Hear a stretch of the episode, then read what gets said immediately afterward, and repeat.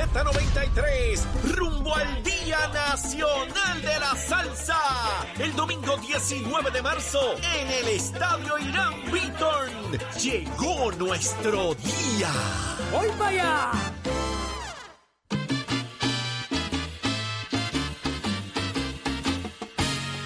Comienza una nueva hora, 7 y 5 de la mañana en Nación Z. Programa favorito de análisis de todas las mañanas, el coquetón de tus mañanas, Nación Z en vivo. Desde los estudios Ismael Rivera de Z93 en el 93.7 FM en San Juan, 93.3 FM en Ponce y el 97.5 FM en Mayagüez. La aplicación La Música para que nos veas y nos escuches como tú quieras. Búscate ahí la aplicación La Música, descárgala y ahí está el podcast de Nación Z. Si quieres repasar lo que hemos discutido y si quieres vernos en vivo, presiona el logo de Nación Z y ahí estamos directito. Desde el estudio Ismael Rivera, buenos días a todos los que están conectados en Facebook de Nación Z, dejando su comentario, dele share a lo que discutimos acá y que la gente sepa también lo que usted disfruta de este análisis.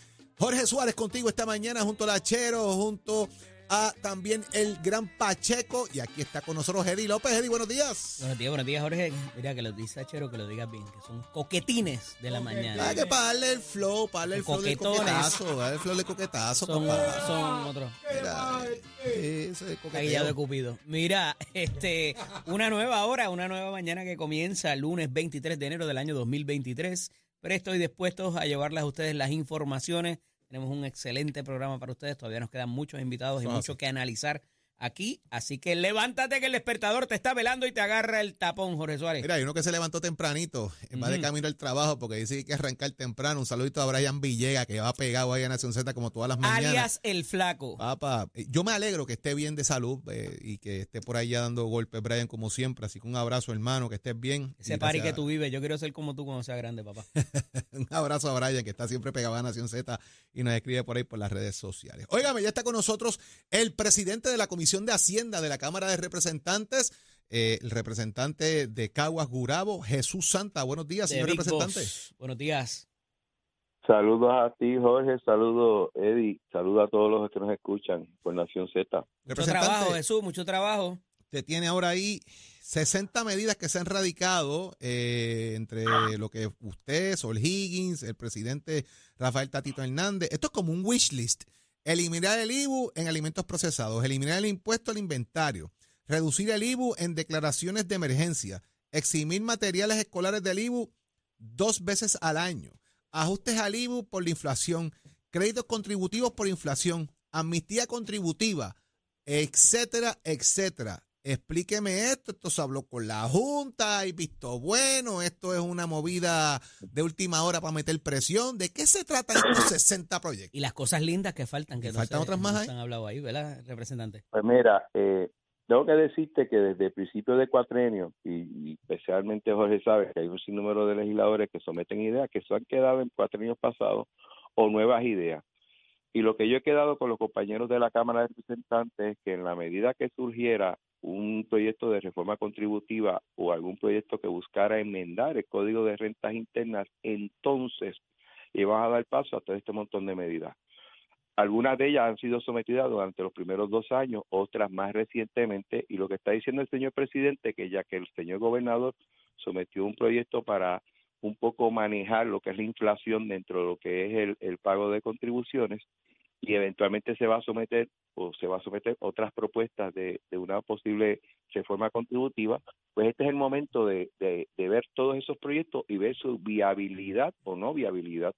Y esa ese trabajo pues nos corresponde a nosotros en la comisión o sea que hay trabajo eh, de verdad no hay mucho trabajo aunque mucho muchos de estos proyectos tengo que decirte que ya tienen ponencias eh, y ya tienen cierto tipo de opinión del departamento de hacienda o de, o de otras entidades del, del en componente económico del gobernador Representante, en, en, en la realidad de, en la realidad de la realidad de la realidad, ¿hay tiempo para poder em, eh, implementar esto? El gobernador había dicho y había hablado de una reforma contributiva que podría ser aplicable a este, a este año 2022. ¿Da, ¿Da tiempo para eso, para esta planilla que vamos a llenar en abril? Bueno, lo de las pocas cosas que uno pudiese eh, implementar para esta planilla de abril sería el, el proyecto que se sometió. De hecho, fue de ambas delegaciones, el Partido Popular y el PNP, referente a temperar los créditos a la inflación. Eso pudiese serse y, y sería como un tipo de reintegro. Tampoco es que tú lo vas a ver en la planilla. De hecho, ya las planillas están hechas. Cuando tú hagas la planilla no vas a ver ningún tipo de, incentivo como esto. Sería que eventualmente se somete, se somete después del 15 de abril. Eh, Hacienda tendría que recalcular todas las planillas, todo lo que se haya sometido y de ahí ver un, el nuevo eh, yo diría, número de, pago y la diferencia sería, tú recibirías ese dinero antes del 30 de junio. Esa es la propuesta. Pudiera ser después del 30 de junio, pero, pero eso es lo único. Referente a una reforma contributiva que conlleva más cambios más profundos de lo que es el, el, las planillas y todo este tipo de cosas, obviamente eso habría que esperar eh, con, con suerte al año que viene. Pero representante, eh, ya y, esto yo lo he hablado con usted al aire y fuera del aire. A usted prácticamente no le han rechazado una propuesta de la Junta de Supervisión Fiscal, porque usted siempre lo ha dialogado de antemano y ha tenido el aval de la Junta. Ellos le han sometido cuáles son las ideas que ellos tienen en cuanto a sus ideas, usted las de ellos, llega a un acuerdo y producen legislación. Esto que se ha radicado, ¿ya la Junta conoce de esto o aquí vamos from scratch? Me temo que en esta ocasión eh, se ha sometido primero la idea sin haberlo consultado por lo menos profundamente con la Junta.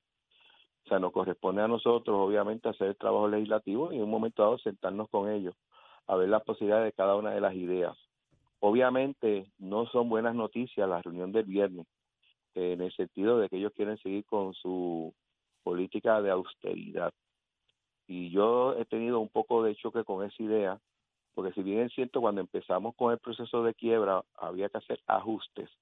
Yo creo que después que ya tú has tenido el ajuste de deuda del gobierno, que creo que fue bastante favorable, tanto es así que gracias a ese ajuste estamos viendo aumento de salarios, todo, todo ese tipo de cosas. No es que tú vayas a dejar estos a la libre, pero tú, tú no puedes estar con la política de austeridad. Yo creo que tú deberías estar con una política más de, de yo diría, presupuesto balanceado, y que este tipo de sobrante, una parte de ella tú lo utilices como, como guardar ahora para cuando vengan las vacas flacas, ¿no? Yo creo que ese es el tipo de política que se tiene que implementar. De hecho, se debió haber implementado hace mucho tiempo, pero austeridad es corta y resuelve como pueda y yo creo que eh, eso vamos a tener que un poco dialogarlo y pelearlo un poco con la Junta porque yo creo que en estos momentos no es lo correcto. Y eso hay, y eso puede, eso puede, y digo puede no, puede, va, va a impedir posiblemente la implementación de muchas de estas ideas. ¿Qué otras ideas o anuncios que ha hecho el Ejecutivo pudieran padecer ahora mismo la misma suerte? Parecería que en el asunto de la industria fílmica, esa es una de ellas donde la Junta parece que no va a dar su aval para aumentar eso de 38 millones a los 100 millones. Bueno, sobre lo de crédito para la industria fílmica. El crédito para la, los filmes, no, la, industria fílmica. Se había explicado inclusive en vistas públicas que el modelo que se había hecho económico no era del todo correcto. O sea, aquí tú no puedes decir voy a invertir 40 millones y la, y la película me va a dar automáticamente 50. Aquí es que posiblemente tú inviertas 40 y que son 40 que llegan directa a la economía y te puede generar 30, pero tú tienes una publicidad, tú tienes una cantidad de, horas, noches en, hoteles, tú tienes un gasto indirecto de la gente que está aquí y de los que vienen aquí. Eh, tú, tú tienes unos beneficios eh, tangibles e intangibles que, que yo creo que dan, dan base a poder justificar ese tipo de inversión. O sea, si no, si no, si eso está mal, pues entonces la gente de Georgia está mal, porque ellos inclusive tienen un, un tipo de crédito similar sin tope. Luisiana estaría también mal, porque tienen un, o sea, el, tipo de modelo que se está utilizando aquí y te doy esas dos jurisdicciones lo están utilizando allá sin tope. Nosotros tenemos un tope de 100 millones, ellos no lo tienen. República Dominicana no tiene tope. Bueno, no hay un tope de 100 millones, se está considerando aumentarlo a 100 millones. Ahora mismo lo que hay son 38. Correcto. Por eso, pero, pero es sin tope. Aquí tenemos un tope, sea 38 o 100. En la República Dominicana no lo tienen. Entonces tú dices, ¿cómo es posible que bajo el mismo esquema allá tenga una, inversión que se recupera y aquí no? Y yo creo que es el estudio o, las, o los números que en un momento dado le sometió, en este caso entiendo que es AFAC, porque no, o sea, no tiene sentido, realmente eh, es como a, un carro en, en, en Luisiana prende y corre y aquí no cuando es el mismo carro. O sea, no, no puede ser así. En cuestión de, de, pues, como te digo, de, de la Junta y y de este tipo de medidas, obviamente en la medida que uno pueda determinar cuáles son viables o no, uno tiene que ir preparado para demostrar su, su, pues, su resultado, ¿no? ¿Cuál es el impacto positivo o negativo? Y si hay un impacto negativo, ¿cómo tú lo puedes sanar eh, en ese sentido a nivel de lo que es el recaudo de gobierno? A mí me parece que si tú tuviste un exceso de recaudo, eh, tú tienes espacio para uno poder un poco ajustar cierto tipo de tasa. Y lo otro, claro que sí, hay que justificar eh, por qué tú haces unas cosas. De hecho, uno de los proyectos que se sometió recientemente, eh, que es coautor la compañera Sol Higgins, es el crédito a los jóvenes para cuando terminen de trabajar, eh, los primeros 40 mil dólares sean exentos de pagar contribuciones. Eso ya existe, pero existe hasta los 27 años. El problema que tenemos con los jóvenes que están estudiando una especialidad en medicina es que a los 27 años están estudiando. Por lo tanto, lo que se hace es se sube la edad nosotros propusimos 35 años, esto irá a vista pública eh, y, y, propusimos 35 años porque se nos dijo que las especialidades de los muchachos la terminan a los 30, 31, 32 años para que los primeros dos o tres años que se establezcan aquí en Puerto Rico, los primeros 40 mil dólares que tienen de ingreso sean centro de contribuciones. Si tú ganas 100 mil, pues no pagarías por 100 mil, pagarías por 60 mil y es una forma de retenerlo. O, o, evitar que se vayan, porque me hablan a veces, pero ¿y cómo los retenemos? Bueno, antes de retenerlos tiene que evitar que se vayan. Pues es una medida que busca evitar que se Pues mira, en estos momentos te, te, puedo decir que el, costo es mínimo porque a nivel de los médicos no, no, está funcionando. Y segundo, porque la mayoría se nos van, nunca tributan. O sea que es un dinero que no tendríamos como quiera. Es un dinero que no tendríamos. Sí tiene un impacto, pero yo no creo que sea muchísimo. Y es por el hecho de que sabemos que más de la mitad de los médicos que tú invertiste, eso sí es una inversión aquí en Puerto Rico, lo hiciste médicos, cuando van en su etapa productiva se van del país. Sigue siendo un problema. Representante, ¿cuál de estos proyectos, de estas 60 medidas, eh, pudiese tener algún tipo de, avance en la Asamblea Legislativa? Que usted entiende desde ahora, más allá de, del análisis legislativo de la comisión, que usted diga, esto es un buen proyecto, eh, yo creo que esto tiene más salida que otro. Bueno, yo creo que los proyectos que tienen que ver más con, con lo que son ajustes de tasas contributivas tienen mayor posibilidad que los del IBU. Eh, porque ya, ya el IBU, vamos a estar claro, el IBU hubo una reducción de un 11 a 7 en las comidas ya preparadas. O sea, si se puede hacer algo más por ahí, también Pero ese ajuste de tasa sería efectivo para cuándo, representante, que era mi pregunta. No, esto sería ya para la próxima planilla. Eso no, recuerda que esto ya está corriendo. No, ya esto está corriendo. Pero fíjese, usted, usted habla de ese cambio en el IBU, que me parece importante, pero de igual manera, eh, hay quienes decían que eso había que hacerlo de golpe y tampoco lo hicieron. Eh, en, en, el tema cuando vamos a la campaña política, todo el mundo promete bajar el IBU, pero cuando se sientan allí no lo tocan ni con una varita larga pero son propuestas entonces irresponsables. Yo creo que tú lo que, o sea, cuando tú haces una propuesta de libro, tú tienes que plantear por qué tú lo haces. cuando tú, por ejemplo, Ángel Mato, el representante Ángel Mato sometió una propuesta para eliminar el IVA en un fin de semana para la compra de equipos preparándote para un huracán. Entonces, la, pregunta es, oye, ¿por qué tú dejas de cobrar cierta cantidad de dinero de IVU en artículos que tú utilizas para prepararte un huracán? Porque si viene un huracán y tú no estás preparado, el costo que va a tener el gobierno va a ser mayor. Claro, ahí estás haciendo un pre De hecho, una planta de 3 mil pesos te ahorra 500 de IVU. Por eso, pues entonces, en, en, en ese sentido, tú, tú, lo que estás buscando es, y eso tienes que explicarlo, fíjate que esa medida pasó, pero eh, no, es, no es hacer el anuncio, sacar la primera plana y no hacer más nada. Tú tienes que tener una lógica en cada proyecto y una razón de ser. Y en la medida que tú logras eso, obviamente eso no quiere decir que tienes la, la pelea gana, ¿no? Pero cuando tú vas a hablar con la Junta, eh, las posibilidades de que, que, le vean sentido a esa medida y la, y la aprueben es mayor.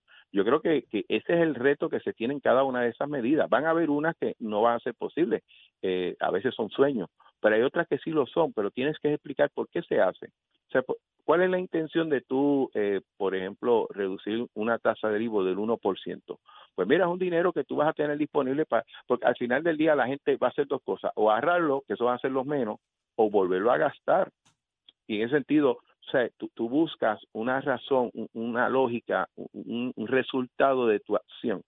Si tú la puedes detectar y calcular y es beneficiosa para el país, oye, se nos hace más fácil cuando nos sentamos con la Junta a poder, a poder explicarle. Y como te digo, esas cosas no son imposibles, ocurren, pero conllevan trabajo y conllevan mucha responsabilidad. Vamos a ver, representante, todas estas medidas cuando empiece ya la discusión allá en su comisión y cómo se van a ir trabajando todas estas cosas que son muy importantes. Y la, también para la el país. creación de la oficina nueva esa, Jorge, que también va a tener incidencia en, Eh, en lo que... esa es clave en esa y no te y no te la OPAL no te extrañe que, desde- que posiblemente los primeros proyectos que se van a utilizar para ver su impacto se utilicen eh, sean estos proyectos que, que los utilice la OPAL para poder calcular impacto de, de esas medidas. Interesante. Gracias, Representante Jesús. Santa, gracias por estar con nosotros aquí en Nación Z. Siempre un placer. Continuamos con mucho más, Achero. Este segmento es traído a ustedes por Caguas Expressway, donde menos le cuesta un Ford. Damos paso al segmento de análisis del día y con nosotros en la mañana de hoy, como todos los lunes, el expresidente del Senado y exsecretario de Estado, Kenneth Davidson McClintock y Hernández. Buenos días, Kenneth, bienvenido. Un placer estar contigo. Está con nosotros también el senador por el movimiento Victoria Ciudadana y profesor, buenos días, Rafael Bernabe.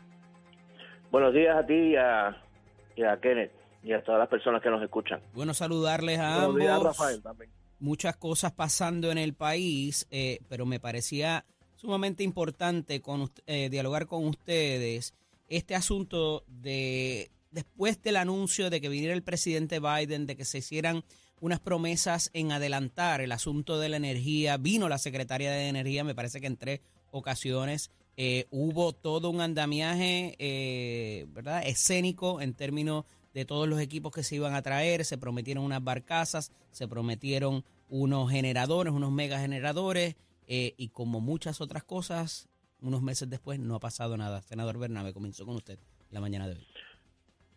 Bueno, como tú señalas, hay que lamentar el atraso de algunos de estos proyectos. Por otro lado, yo yo creo que las críticas tienen que ser justas. La, estas barcazas que se están mencionando, que son unos mega mega mega, Generadores. mega generadores que se utilizan para como como apoyo en el caso de un huracán o una situación de emergencia que los sistemas normales no funcionen o está utilizando eso en Puerto Rico en este momento, además de esa que te dije, es que las plantas generatrices que tenemos tienen que salir de función, eh, algunas de ellas en los próximos meses para su mantenimiento. eh, y evidentemente cuando salen de funciones, pues entonces causan un desequilibrio en la generación eh, y hay que tratar de reemplazar eso con algo.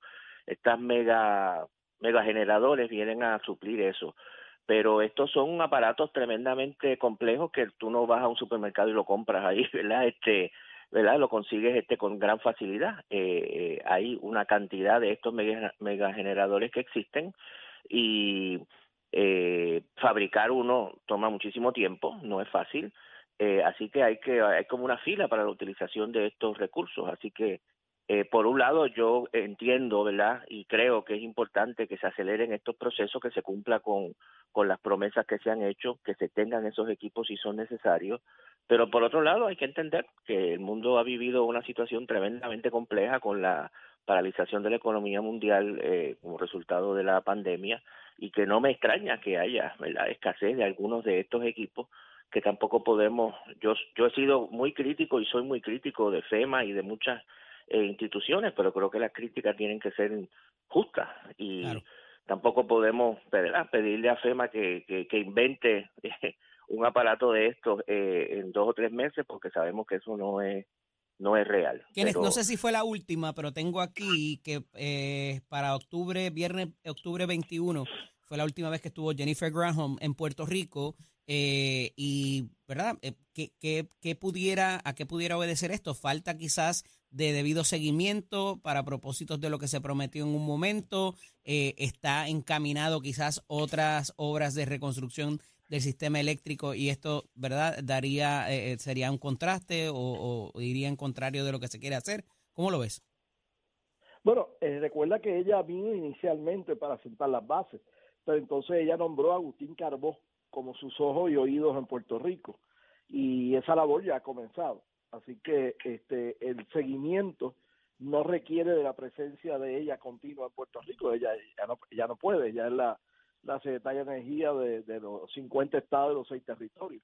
Este, eh, pero creo que la meta debe ser primero de junio Eh, es cuando... ¿Qué pasa ese, eh, ¿qué pasa ese día? El primero de junio hasta el 30 de noviembre es en la temporada de huracanes y es cuando más frágil está nuestro sistema, está entrando en los meses de verano en que aumenta dramáticamente el consumo de energía eléctrica y es la época en que comienzan la, el riesgo de, los vientos, de las lluvias, de, de todo lo que traen los huracanes y las tormentas a Puerto Rico. Sí, si bien puedo eh, coincidir contigo, la realidad es que a ella el presidente le dio una instrucción y mínimamente, si ya sea el licenciado Carbó o quien sea que esté eh, a cargo, debe darle seguimiento y por lo menos ofrecer eh, eh, comunicación en cuanto a qué, debiera pasar aquí. Otro asunto bien importante es que parecería que con la agenda de los republicanos ahora en el Congreso pudieran afectarse ciertos programas y al parecer, por lo menos la historia hoy de José Delgado en el Nuevo Día, es de que el aumento en el Medicaid que se había logrado en las pasadas semanas está safe por ahora. Kenneth, comienzo contigo aquí. Pues mira, aparentemente como ese acuerdo que se llegó de cinco años fue hecho en forma bipartita, particularmente con los senadores republicanos, eh, no tanto con, los representantes republicanos de la Cámara, pues hay una garantía de parte de los senadores republicanos de que los acuerdos a los cuales ellos llegaron tienen que ser respetados en cualquier cambio que se vaya a, a, a enmendar eh, los acuerdos previos eh, contributivos o, o de carácter presupuestario. Eh, el senador Bernabe, no obstante, en, con el asunto del déficit que existe en el presupuesto trillonario, ¿verdad? Eh, y lo que es el techo de la deuda, Gracias como le llaman, Trump, pudiera... by the way. ¿Perdón? Sí. gracias mayormente a Trump. 25% de todo el déficit acumulado en la historia de los Estados Unidos se acumuló en los cuatro años de Trump. Regardless, está ahí. y esto va a afectar también porque van a, a- a afilar la tijera. Senador Bernabe, ¿qué nos tiene que decir en cuanto a eso? Sí, bueno, yo creo que hay que. La noticia de que los fondos de Medicaid van a estar eh, seguros, ¿verdad? Es positiva, pero no podemos eh, dormirnos en las pajas. Yo creo que hay un, hay un peligro muy serio. Como tú sabes, se avecina ahora la situación en que la deuda del gobierno federal, aquí se habla mucho de la deuda del gobierno de Puerto Rico, pero la deuda del gobierno federal está llegando o llegó ya al límite fijado por ley de lo que de lo que se puede emitir. Eso quiere decir que, que el Congreso tiene que o debe aumentar ese techo de la deuda, cosa de que el gobierno de Estados Unidos pueda emitir más deuda y pueda seguir funcionando eh, con un mínimo de verdad de responsabilidad. Eh, pero hay un sector del Congreso de esta extrema derecha republicana que insiste en utilizar eh, esta coyuntura como un mecanismo para impulsar su política de recortes presupuestarios de muchos programas sociales y que están planteando el chantaje que han planteado en otras épocas, se lo hicieron a Obama también, de que no vamos a aumentar el techo de la deuda hasta que ustedes, eh, el, el otro sector del Congreso, eh, se comprometan a unas reducciones considerables de programas de ayuda social y de programas eh, que ayudan a mitigar verdad los efectos de las crisis económicas etcétera eh, eso si se logra eso si ellos logran eso y yo creo que hay un buen chance de que logren efectivamente chantajear al gobierno para que para que a cambio de que se aumente el techo de la deuda se, se, se implementen más recortes a programas que son importantes pues eso de alguna manera va a afectar a Puerto Rico y a los puertorriqueños en Claro. Estados Unidos, evidentemente. Así que el panorama es eh, eh, bien complicado porque esa derecha extrema, antisocial, antiambiental, antiderechos de la mujer, eh, es, es muy eh, inflexible y va a utilizar esta, esta coyuntura para impulsar eh, su agenda. Así Sí. que ojalá no logren tocar los, los fondos de Medicaid, pero eh, otras cosas van a tocar y hay que estar alerta. Claro. Y en Puerto Rico yo creo que el hecho de que tengamos estos fondos de Medicaid, que son una cantidad extraordinaria de fondos, también nos levanta la pregunta a nosotros de cómo utilizamos esos fondos. Y lo que, y lo que, y lo que trastoca el presupuesto también para otras prioridades. Que sé que te dije regardless, pero eh, cuando me dijiste eso de Trump, estoy seguro que me lo dijiste por alguna razón. Bueno, o sea, este, el- los republicanos, cuando Trump estaba gastando a mansalva, Ellos ap- aprobaban todo lo que él, él, él proponía. Eh, es cuando los demócratas están en mayoría en la Casa Blanca que hay que recortar gastos, que no se puede hacer nada en el gobierno federal. O sea, que hay que recordarle al pueblo, hay que recordarle a los mismos republicanos que el 25% de toda la deuda acumulada en 200 y pico años de historia de los Estados Unidos, el 25% se generó Wow. durante los cuatro años que estuvo Donald Trump. Me tengo que ir agradecido a ambos por estar disponibles para nosotros en el día de hoy. Un fuerte abrazo. Gracias, buenos días. Cómo no. Continuamos. Muy buen día. segmento es traído a ustedes por Caguas Expressway, donde menos le cuesta un Ford.